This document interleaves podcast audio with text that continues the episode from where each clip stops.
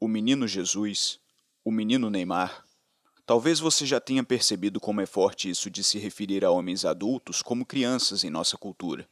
Então não é estranho supor que os homens não sejam muito estimulados a superar essa fase infantil. Você deve conhecer algum pai de família que tem esse jeito de garotão, como se ainda estivesse na adolescência. Ou talvez você mesmo tenha medo de crescer. Quem disse que ser adulto é fácil? Superar a ligação de segurança com a mãe, Sair do paraíso da infância e tornar-se adulto é um grande desafio para ambos os sexos. Não é por menos que esse se tornou um dos principais temas da psicanálise, e que nas sociedades mais antigas, as famosas iniciações ocorriam para que se rompesse drasticamente esse vínculo com o mundo da criança. Enquanto isso não acontece, é como se a consciência vivesse separada do instinto.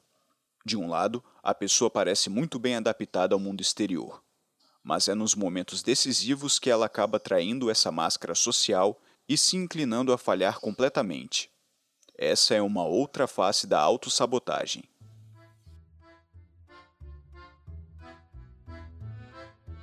Oi, esse é o Imago Mundi, o podcast da revista Inspira. Somos os criadores do caderno da autossabotagem. Se esse assunto te interessa, dê uma olhada no link na descrição. Aqui, a gente vai trazer assuntos de desenvolvimento pessoal e autoconhecimento com base na psicanálise e ancorados nas técnicas da escrita terapêutica. Por falar nisso, já deixe papel e caneta por perto, porque ao final de cada episódio lançaremos uma sugestão de pergunta para você responder com consciência e sinceridade, e para trazer luz nessa jornada, cujo objetivo é a riqueza de descobrir a si mesmo.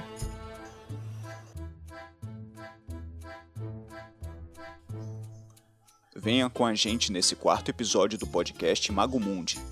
Hoje nós vamos falar sobre o arquétipo do Poer Eternos, o eterno jovem ou homem-criança que habita a psique de algumas pessoas, sobretudo do gênero masculino, retardando o amadurecimento e gerando inconscientemente uma porção de padrões repetitivos e sabotadores.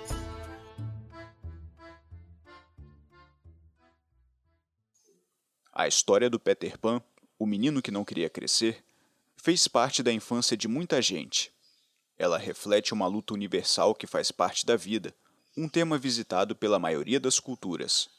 O embate entre o mundo lúdico infantil, rico em possibilidades, e a contrastante aridez da realidade dos adultos. Se tornar adulto, às vezes, é um discurso que não tem nada a ver com maturidade. O psicanalista Contardo Caligares tem uma frase que diz que, numa análise, descobre-se que a vida adulta é sempre menos adulta do que parece. Ela é pilotada por restos e rastros da infância. De certa forma, crescer é um desafio que faz parte da vida de todo mundo, mas para algumas pessoas é mais difícil. E com essa incapacidade de abrir mão do comportamento adolescente, muitas sabotagens vão acontecendo, impedindo que a pessoa se desenvolva não só do ponto de vista externo, de como o mundo a enxerga, mas principalmente no interno. Sair da casa dos pais foi doloroso para você? Você foge do casamento e da intimidade como o diabo foge da cruz? A maioria dos empregos parece completamente tediosa para você e você chega a suar frio só de imaginar tendo que bater ponto todos os dias num escritório ou em funções burocratizadas ou maquínicas? Você detesta assumir responsabilidades e tem horários desregulados? O seu lema é: não confie em ninguém com mais de 30 anos e você detesta os assuntos que os adultos conversam em suas reuniões sociais? Sente que poderia fazer mais pelo mundo com suas capacidades? Essas são algumas das características pelas quais a psicoterapeuta Marie-Louise von Franz retratou aqueles que vivem sob o arquétipo do puer eternos. E não se espante se você se encaixou na maioria dessas frases, o puer eternos está entre nós de maneira mais expressiva do que nunca. Afinal, como lembra o psicólogo Jordan Peterson, por que o Peter Pan ia querer crescer se o único adulto que ele conhece é o Capitão Gancho, um homem que tem um gancho no lugar da mão e que vive raivoso e vingativo sendo perseguido por um crocodilo? Às vezes, o Puer Eternos imagina a vida adulta como um protocolo limitado a ser seguido. Arranjar qualquer emprego para conseguir pagar os boletos, viver de finais de semana, casar para construir uma família e afirmar para que veio, assumir pesadas responsabilidades e depois passar seu tempo de lazer em reclamações sobre como a inflação é ruim ou tentando impressionar os outros para conseguir algum prestígio, enquanto se anestesia com algum prazer, secreto ou não. É verdade, a sociedade de consumo pode ter transformado a noção de adulto nesse roteiro padrão pré-estabelecido que mata qualquer originalidade que venha da essência infantil do seu ser. E por isso que é sempre necessário sair desse pensamento inconsciente de seguir a manada e fazer-se a pergunta: isso é mesmo para mim? É sempre preciso encontrar a vida verdadeira dentro da vida adulta. Mas a questão do Puer Eternos vai muito além de uma revolta contra o sistema. Ela começa com uma mãe boa demais, forte demais, protetora demais e dominadora demais.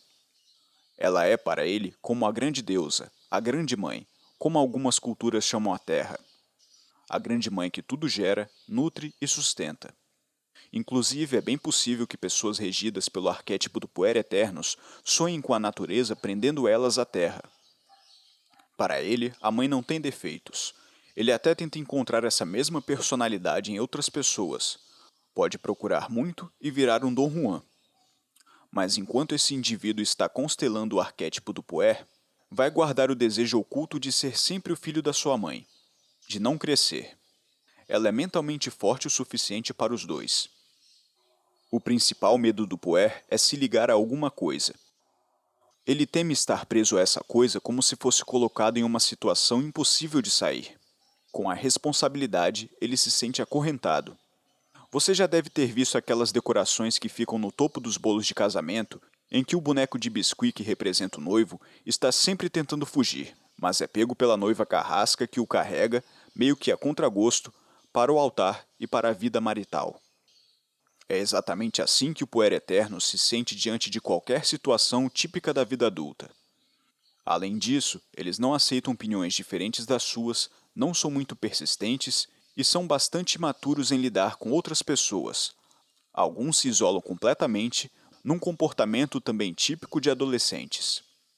Se recusam a viver o fluir da vida e o momento presente. Vivem o que o psicoterapeuta H.G. Baines chamou de uma vida provisória, como se em algum momento no futuro a coisa certa aparecerá, como que embrulhada para presente, a parceira ou parceiro certo, o emprego certo, o chefe certo. E então todos reconhecerão o quão especial ele é. Assim como sua mãe o disse. Não é preciso dizer o bloqueio e a estagnação que isso causa na vida. A idealização das coisas e das pessoas e a crença de que o problema não está nele acaba retirando dele a responsabilidade de olhar para si mesmo e ver que algo nesse sentido precisa ser transmutado, que o tempo não para e que, apesar dele ser único, ele também é um mortal igual aos outros, dentro de uma realidade comum. É preciso olhar com carinho e cuidado para essa criança interior e dizer a ela que se adaptar à realidade perecível e imperfeita faz parte da vida. Mas entenda que se adaptar não é se anular é fazer barganhas com consciência. É preciso ver que a natureza também não é apenas abundância, também exige sacrifícios. A vida acompanha a morte e a morte gera nova vida. Quando se enxerga pelo símbolo da criança, rica em possibilidades, com a vida inteira pela frente e diversas formas de existir latentes, corremos o risco de nos perdermos nessa grande vitrine de possibilidades. Quando se pode ser tudo, é preciso ter muito cuidado para não acabar sendo nada. Por isso, é preciso escolher, tomar decisões. Escolha suas batalhas antes que a vida acabe escolhendo por você. Não lute contra sua própria corrente. Entre todas as possibilidades vivas na sua mente, escolha você mesmo o seu próprio padrão a ser seguido dentre eles. Escolha também aquilo que será sacrificado em nome de algo maior. Raramente se pode ter tudo e compreender isso de maneira sóbria é um sinal de verdadeira maturidade. Abandonar algumas fantasias de possibilidades pode ser muito doloroso, mas como é necessário podar algumas folhas para que uma árvore se fortaleça, assim também é com a vida. Algumas fantasias são estéreis e atrapalham o florescimento das mais importantes, as que conversam com a alma. É como na epopeia finlandesa Kalevala, em que um homem criança surge das águas. O deus Vainamoni pergunta o que veio fazer e ele responde: Sou um homem pequeno, como você vê, mas sou um poderoso herói das águas. Vim para derrubar o carvalho encontrado e reduzi-lo a pedacinhos. o velho desfaz dele, dizendo que tem pouca força e que nunca vai conseguir derrubar uma árvore tão grande e mágica. Mas ele não abandona a tarefa. Feriu a árvore com machado. Das primeiras vezes, nenhum efeito. Na terceira, a árvore mágica veio ao chão. Então, quando a árvore estava caída, o sol brilhou novamente, a lua cintilou, as nuvens passaram ligeiras e um arco-íris enfeitou os céus. Às vezes, o sacrifício de algumas fantasias mágicas é o melhor a se fazer. Só assim podemos ver o mundo mais mágico do que jamais imaginaríamos.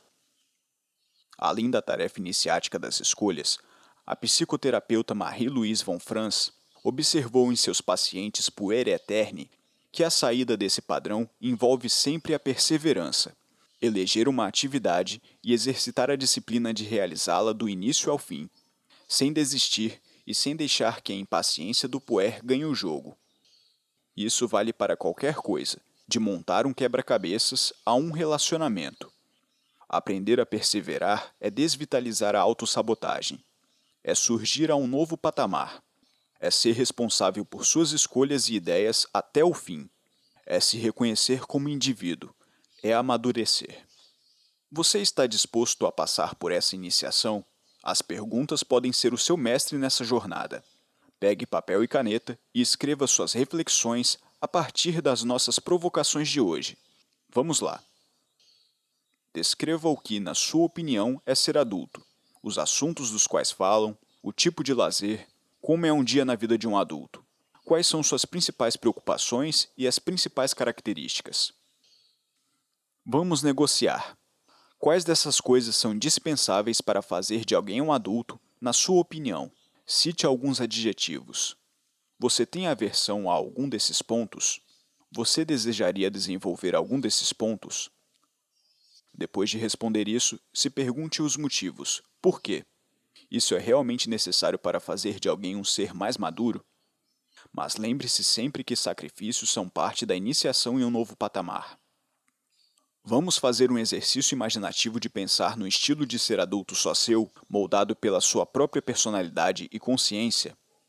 Quais novas características você acha que devem ser valorizadas para que um adulto possa ter uma vida plena e realizada? e como você pode incorporar aquelas das quais tem uma certa aversão, mas que julga necessárias. Escolha uma dentre as muitas possibilidades nas quais você pensa em investir. Visualize o melhor destino que você pode ter se alimentar todos os dias essa possibilidade. Agora, escreva três pequenos passos que você pode dar esse mês para estar mais próximo do que visualizou. Cada um desses passos vai tomar uma semana do seu mês. Não se esqueça de persistir.